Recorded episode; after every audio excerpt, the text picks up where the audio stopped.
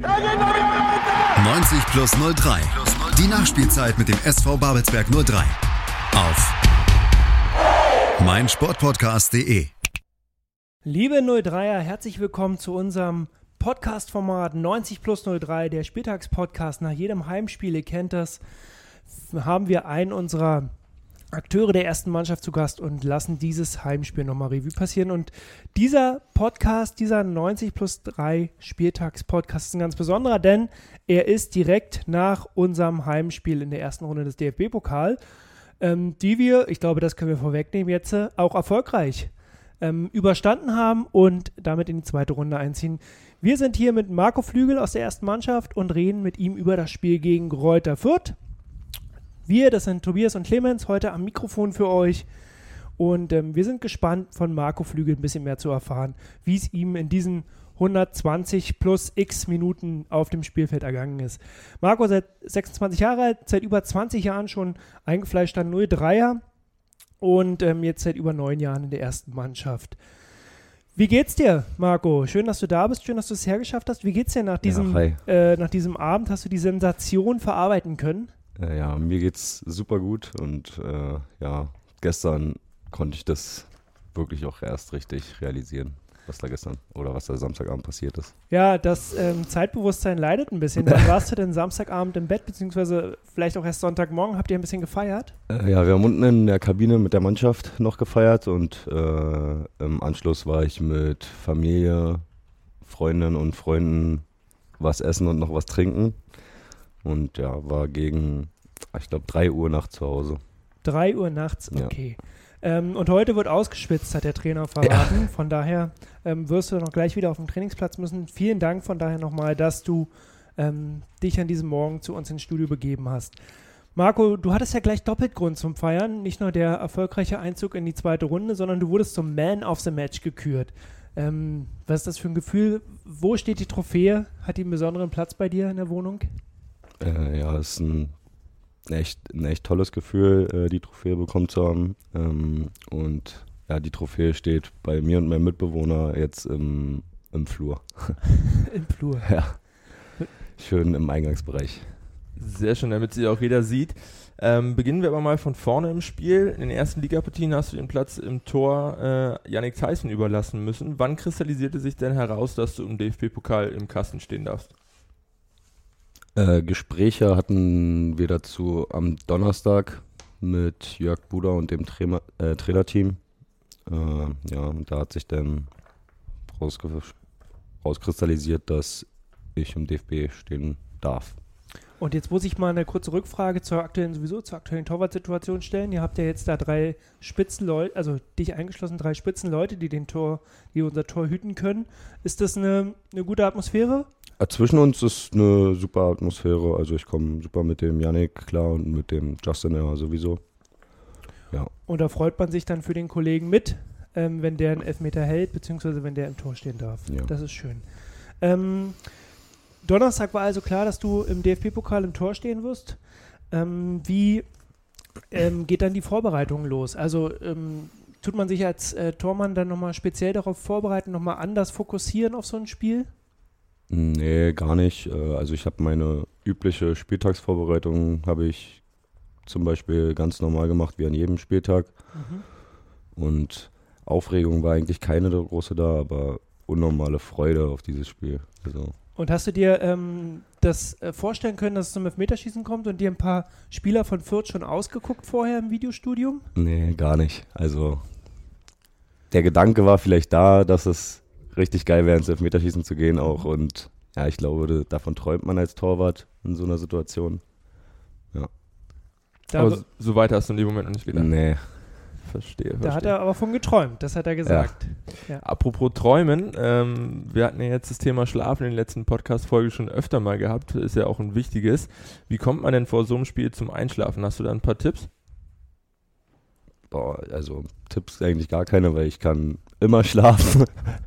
Das ist auch gut. ja, also ich habe damit wirklich gar nee, ich habe damit wirklich gar keine Probleme. Ansonsten früh ins Bett gehen. Mhm. Dass man dann am nächsten Tag auch früh hier im Stadion sein kann. Ja.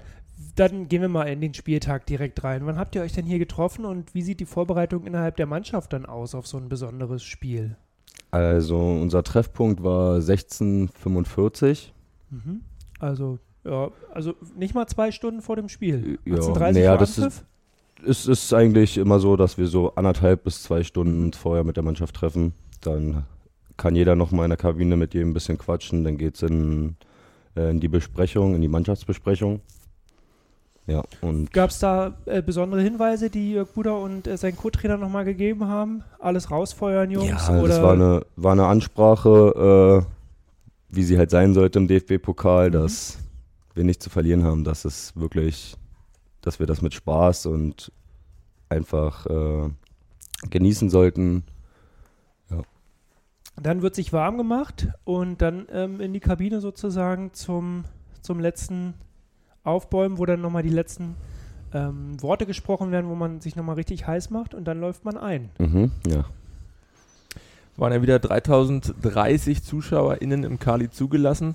Ist dann doch wahrscheinlich auch für euch, auch wenn ihr da sicherlich voll fokussiert seid, doch nochmal eine deutlich äh, erhebendere Stimmung, als wenn dann vielleicht wie in der letzten Saison oder zum Ende äh, der letzten Saison dann nur 250 Zuschauer mit dabei sind, oder? Ja, also definitiv die Stimmung war enorm krass. So, Da werden wir, glaube ich, auch gleich, wenn wir über das Spiel reden, nochmal drauf zu sprechen kommen, wie das, ähm, ja, wie, wie, wie euch das dann auch gepusht hat oder ob man das viel mitkriegt, ob man nicht in so einem Tunnel ist. also ich habe das auf jeden Fall mitbekommen, gerade auch als es 1-1 gefallen ist, äh, war da eine Stimmung in dem Stadion und ich glaube, also meine Freunde haben mir erzählt, dass jeder hier auf der auf der Sitztribüne einfach auch zum Ende gestanden hat und hier haben alle mitgesungen.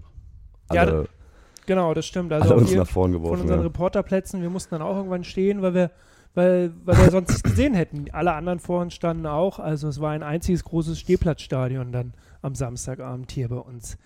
Ähm, Die Sensation hatte sich aber erstmal zumindest gar nicht so angedeutet, wie zu erwarten. Der Bundesliga ist gut ins Spiel gekommen. Reuter Fürth von Anfang an Druck gemacht. Vierte Minute, die erste richtig gute Chance. Da gab es ein bisschen drunter und drüber, ein bisschen hin und her gestocher im eigenen 16er. Ich glaube, dann war der Ball einmal an der Latte, dann war er irgendwie knapp vielleicht ein bisschen auf der Linie. glaube, vielleicht auch Hoffi ein hat bisschen dann- dahinter. Hoffi hat ihn irgendwie. rausgeholt oder Sven Reimer? Ich weiß Äh, es nicht. Sven genau. Reimann Sven und Reimann. danach äh, Tino Schmidt. Wie hast du die Situation gesehen? Was hätte der VAR gesagt, wenn er denn da gewesen wäre? Ich glaube, der hätte gesagt, kein Tor. Bist du ganz sicher? Ja. Nein.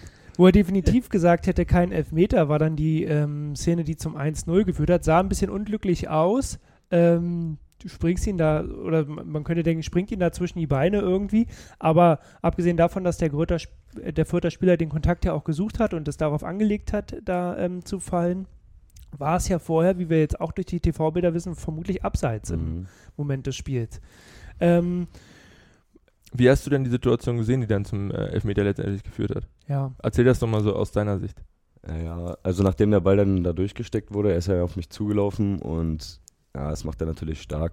Bin halt still weit vorm Tor, dann kann er sich den Ball halt einfach vorbeilegen und ja, ich wusste dann halt auch nicht mehr hin mit meinem Körper und läuft dann auch wirklich in mich rein. Okay. Du hast im Moment an ähm, eine rote Karte gedacht? War das ein Gedanke? Oh, hoffentlich stellt er mich jetzt nicht sogar noch vom Platz. Äh, nee, eigentlich nicht, weil äh, das Thema rote Karte gibt es, glaube ich, nicht mehr. Das ist die Doppelbestrafung. Ja. Die gibt's.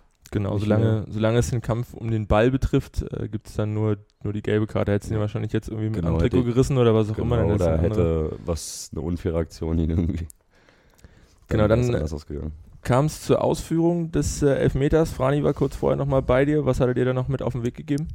Äh, ja, wir sind äh, von dem Rigotta die, die Elfmeter durchgegangen und wussten ja auch eigentlich, wo er hinschießt, aber das wurde in letzter Minute, kam Frani nochmal und hat mir die Ecke angezeigt, die er nicht geschossen hat.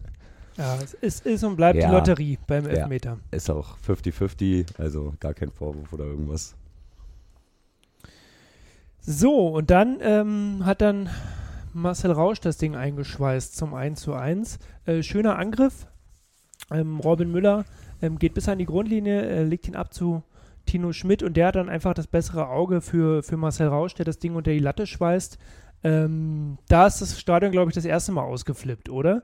Ähm, wie, wie ist das für dich als Keeper da hinten sozusagen? Siehst vorne die anderen jubeln. Ähm, ein bisschen ähm, Dankbarkeit wahrscheinlich dabei gewesen, Ja, natürlich. dass das ähm, 1-1 jetzt gefallen ist und auch viel Freude vermutlich. Ja, also ich freue mich da auch für mich alleine und kann mich da alleine wirklich anpeitschen und ja, im Endeffekt kam ja Hoffi und Peter danach nochmal. Mit denen konnte ich dann auch nochmal ein bisschen jubeln. Die Fürther Fans standen ja direkt hinter dir. Wie war da so die Stimmung? Hätte man mit denen vielleicht ein bisschen feiern können? Ja, nee, ich glaube, die waren nicht so in der Stimmung zu feiern. So, dann war Halbzeit. Wobei man an der Stelle, vielleicht muss ich das nochmal sagen, äh, die, die haben sich als äh, gute Gäste präsentiert, ähm, die, die, die Fürther-Fans. Ähm, da hatten wir schon andere ähm, Gastmannschaften hier bei uns, wo sich die Fans nicht so gut benommen haben an der Stelle. Danach ging es dann, wie gesagt, mit Standing Ovations in die Halbzeit. Äh, habt ihr das da dann auch nochmal so ein bisschen aufgesaugt von außen und vielleicht nochmal ein bisschen Kraft getankt, dann auch für die zweiten äh, 45 Minuten?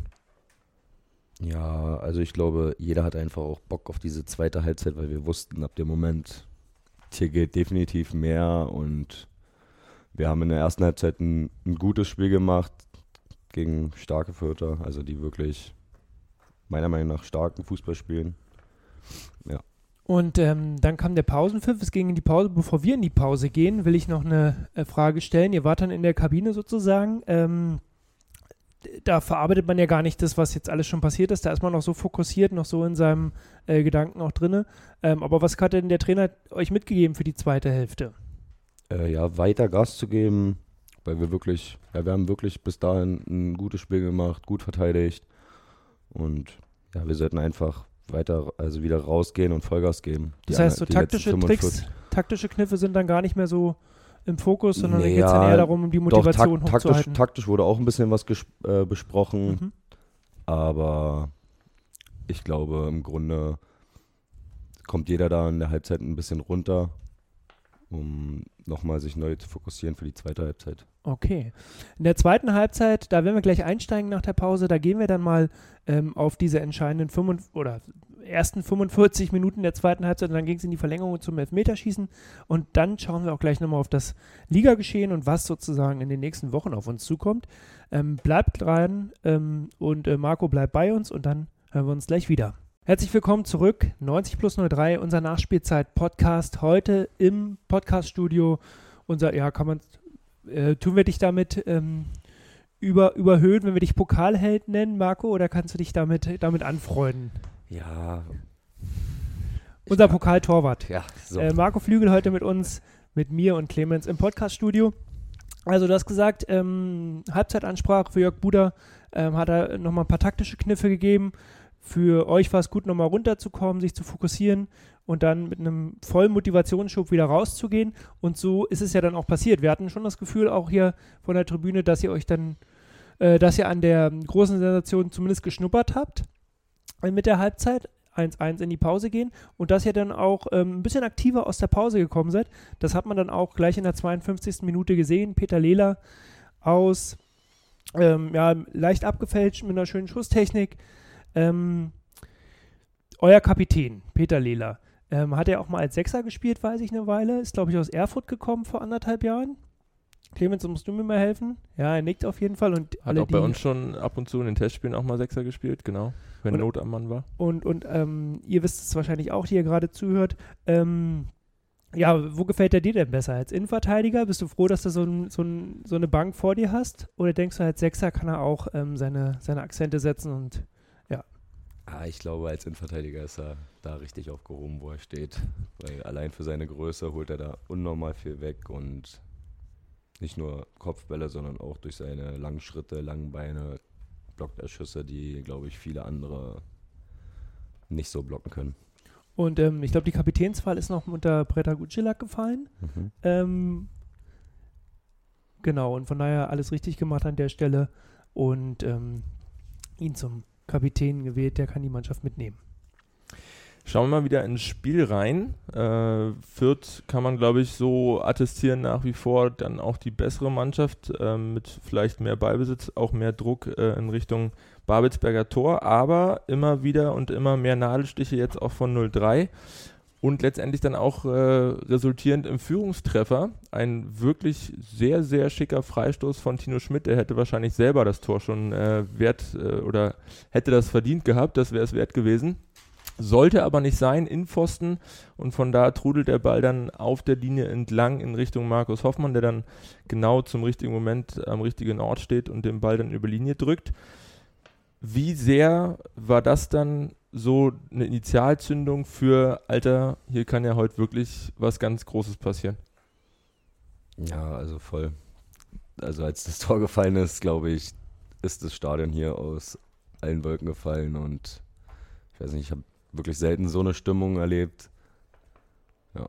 Du wieder, du wieder ganz entspannt oder Ja, Bist nee, du da auch mal rausgekommen? Diesmal nicht. Diesmal bin ich bis zur Mittellinie und da kam mir Hoffi und Peter kamen mir da wieder gleich entgegen, weil die anderen. Äh, Ja, der hat sein Glück, glaube ich, selber nicht gefasst. Nee, war. Also, wie man die, auf die, ihn sein anderen, Gesicht die, geguckt die, hat in anderen dem Moment. sind, die anderen sind zur Ecke gelaufen alle und haben dort gejubelt.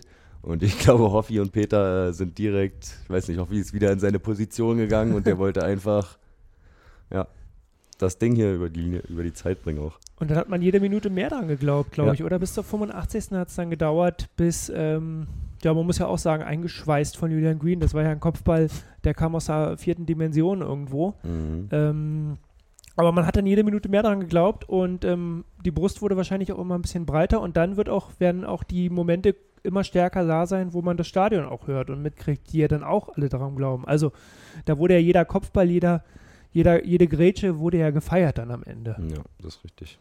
Wie war das mit dem Gegentor? Also ich persönlich könnte mir vorstellen, wenn man dann so nah dran ist, ich meine, es waren noch fünf Minuten zu spielen, im eigenen Stadion 2-1 vorne und dann fällt doch noch der Gegentreffer und dann war ja fast schon klar, okay, es wird wahrscheinlich in die Verlängerung gehen, wenn nichts Außergewöhnliches mehr passiert. Ist das dann nochmal so ein bisschen Tiefschlag für euch gewesen oder war eigentlich, komm, scheiß drauf, dann ziehen wir es halt über die 120 plus X? Ja, also ein Tiefschlag war das auf jeden Fall, weil ich glaube, das ist halt für alle, für alle Mannschaften, die unterklassig gegen den ersten Bundesligisten spielen, in der 85. Minute noch mal so ein 2-2 zu kriegen, kann das auch noch schlimmere Folgen haben, dass man dann komplett einbricht. Mhm. Deswegen finde ich auch wirklich stark, dass wir als Mannschaft uns einheitlich dann wieder alle zusammen hochgezogen haben und ja. Und äh, nicht nur, ja, Tiefschlag war es jetzt zum Glück nicht für unsere Equipe, aber es kann ja auch so ein, ähm, es kann ja auch gehen wie anderen ähm, unterklassigen Gegnern jetzt in der ersten Pokalrunde gesehen, ähm, dass sie dann das Pech haben und in der Verlängerung sozusagen den Gegentreffer bekommen. Also ähm, das ist wahrscheinlich für einen Spieler auch ähm, echt eine Demotivation und, und ähm, unangenehm, wenn du so nah dran bist und dann ja, in der Verlängerung sozusagen ausscheidest. War, als der Abpfiff war, ähm, hast du gesagt, also wie ging es dir? Hast du dich aufs Elfmeterschießen gefreut oder dachtest du, hoffentlich kriegen wir das in der Verlängerung noch hin? Äh, ja, also ich bin, ich habe ich hab mich fest davon äh, entschlossen, dass wir dann halt wirklich über die Verlängerung ins Elfmeterschießen gehen Mhm. und versuchen jetzt diese 30 Minuten einfach nichts mehr anbrennen zu lassen. Und wenn wir einen Standard bekommen hätten, wie zum Ende nach 120. und Ja. den reingemacht hätten, wir wussten, wir sind standardstark und ja, wenn wir da das Tor gemacht hätten, dann wäre das natürlich.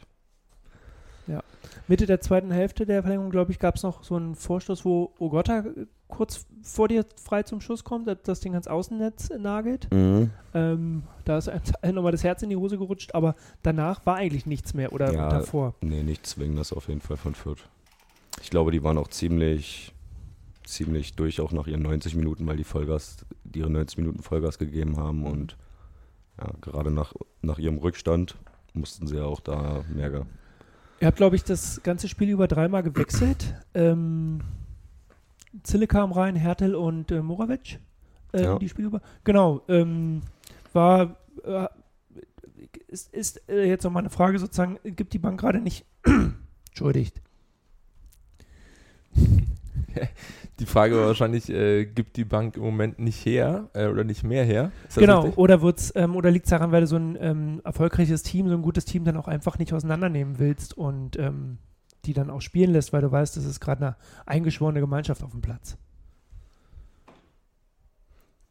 Was denkst du, was sich der Trainer sozusagen dabei gedacht hat?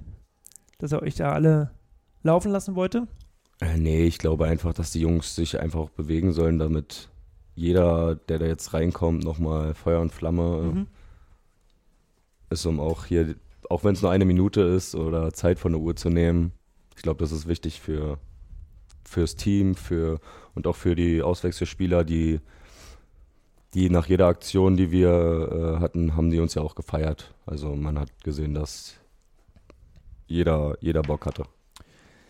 Schauen wir mal gleich äh, auf den Höhepunkt des, des Abends dann. Ich glaube, äh, wie schon angesprochen, in der Verlängerung ist nicht mehr allzu viel passiert. Beide Mannschaften hatten sich irgendwie schon so ein bisschen zumindest aufs Elfmeterschießen verständigt. Ähm, letztendlich kam es dann auch dazu. Wie äh, fiel denn die Auswahl der Schützen? Also gab es mhm. dann fünf, die gesagt haben, jo, habe ich richtig Bock, will ich unbedingt und Feuer frei? Oder musste äh, Jörg Buder da so ein bisschen in den Arsch treten und sagen, pass mal auf, jetzt Attacke? Äh, nee, ich glaube, die Schützen, also ich habe das selber gar nicht mitbekommen, weil ich stand ein bisschen außen weg und habe mich schon aufs Elfmeterschießen äh, fokussiert und konzentriert. Aber ich glaube, die Jungs, die schießen wollten, die haben sich auch gemeldet und ja, das sind die fünf dann geworden oder sechs. Genau, Paul Wegner weiß ich noch. Genau, also sechs. Frani hat angefangen. Paul Wegner, glaube ich, war dann gleich der Zweite. Ähm, hat mich fast ein bisschen überrascht, dachte ich mir, so ein junger Kerl und mhm. übernimmt dann gleich Verantwortung, aber Respekt. Ähm, und ich glaube, war es Peter Leder dann schon zum dritten? Ja, genau, dann hast du, hast du erstmal einen gehalten mhm. ne, von äh, Herr Gotter, der noch im Spiel getroffen hatte und dann im Elfmeterschießen hast du dann deine Ecke wahrscheinlich genommen, ne, ja. die, du, ja, die du eh schon haben wolltest. Aber dann äh, offensichtlich die genau richtige Entscheidung. Peter Leder hat dann äh, leider auch verschossen. War das dann eigentlich so nach der ersten Euphorie, so nach dem Motto, oh, jetzt haben wir einen gehalten, jetzt sind wir vorne mit dabei und dann kommt der nächste Schütze und verschießt. Ist das dann wieder so ein kleiner Dämpfer? Ja, bestimmt, aber so ist ein Elfmeterschießen. Und. Und zum Glück ja, hast du vorher gehalten noch. Und, und ja. das passiert einfach. Also, da ist kein Vorwurf, irgendjemanden zu machen, wenn man mal einen Elfmeter verschießt. Der nächste dann von Sven Reimann, Innenpfosten links oben rein. Also, da war auch nochmal kräftig Musik hinter.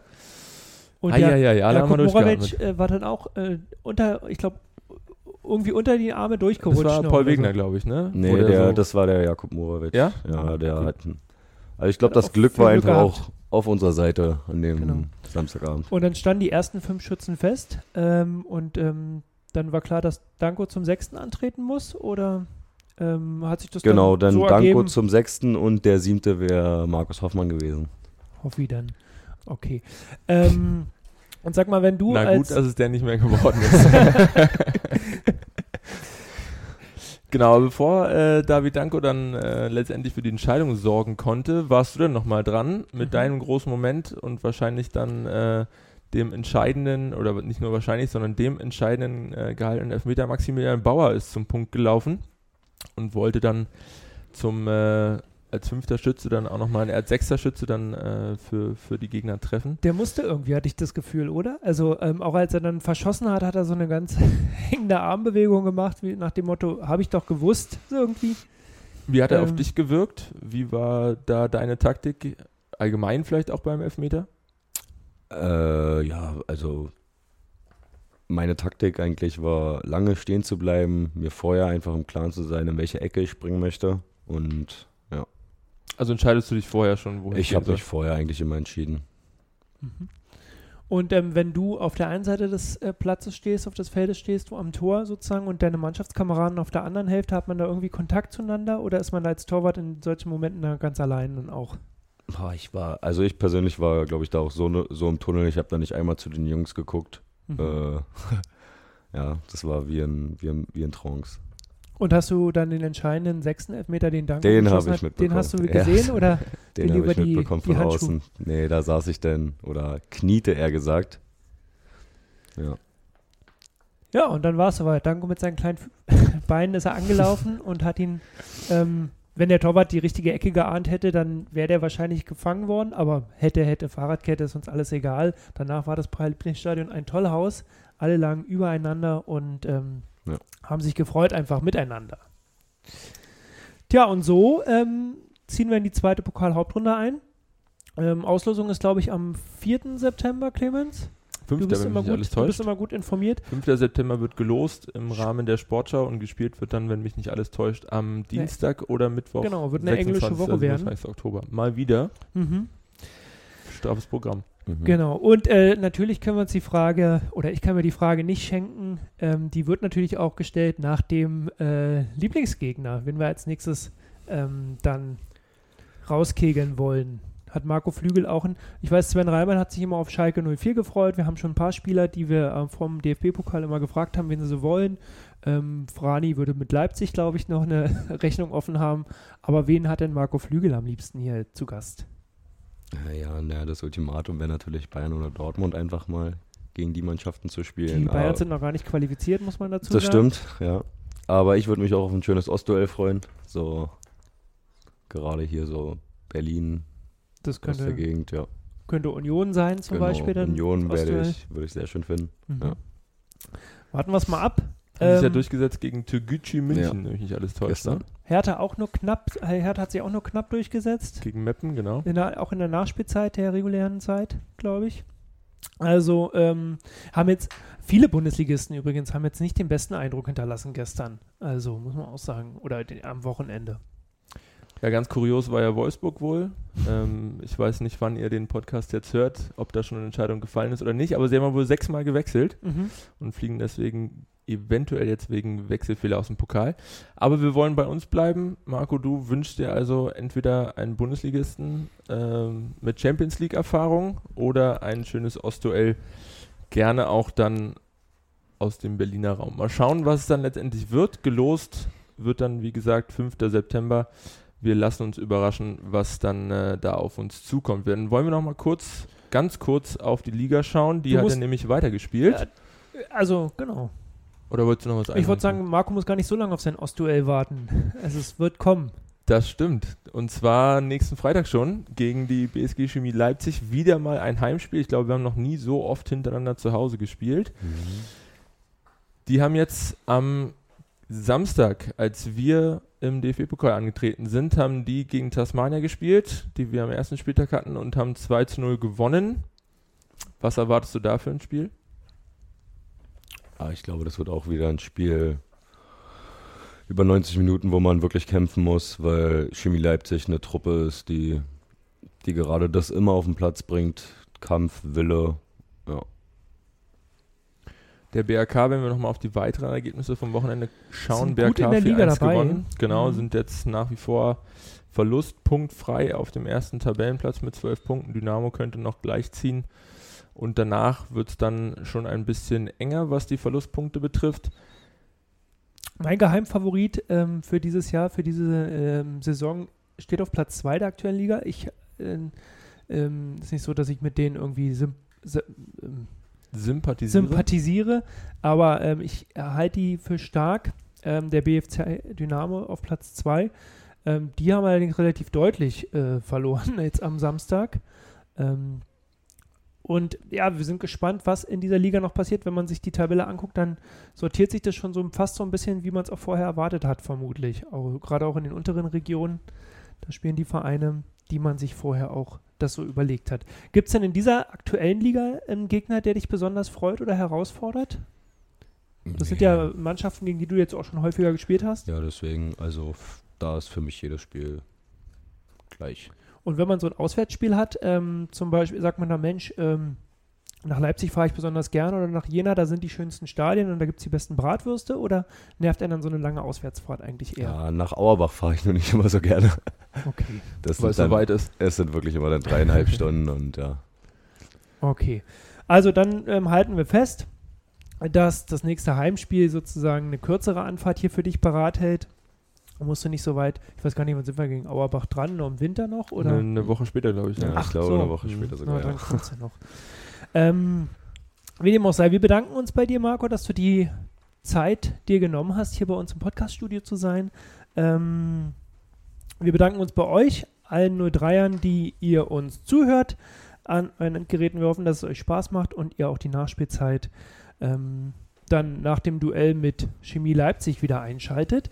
Dazu könnt ihr auch gerne das Format abonnieren. Wir empfehlen euch besonders auch unseren Podcast ähm, das Kali-Update. Auch da werden wir nochmal die Möglichkeit haben, ganz intensiv über dieses Pokalspiel zu reden. Und in diesem Sinne hoffen wir, dass wir uns alle wieder hören. Vielen Dank fürs Zuhören und bis zum nächsten Mal. Ciao. Dir hat dieser Podcast gefallen? Dann klicke jetzt auf Abonnieren und empfehle ihn weiter. Bleib immer auf dem Laufenden und folge uns bei Twitter, Instagram und Facebook. Mehr Podcasts aus der weiten Welt des Sports findest du auf meinsportpodcast.de.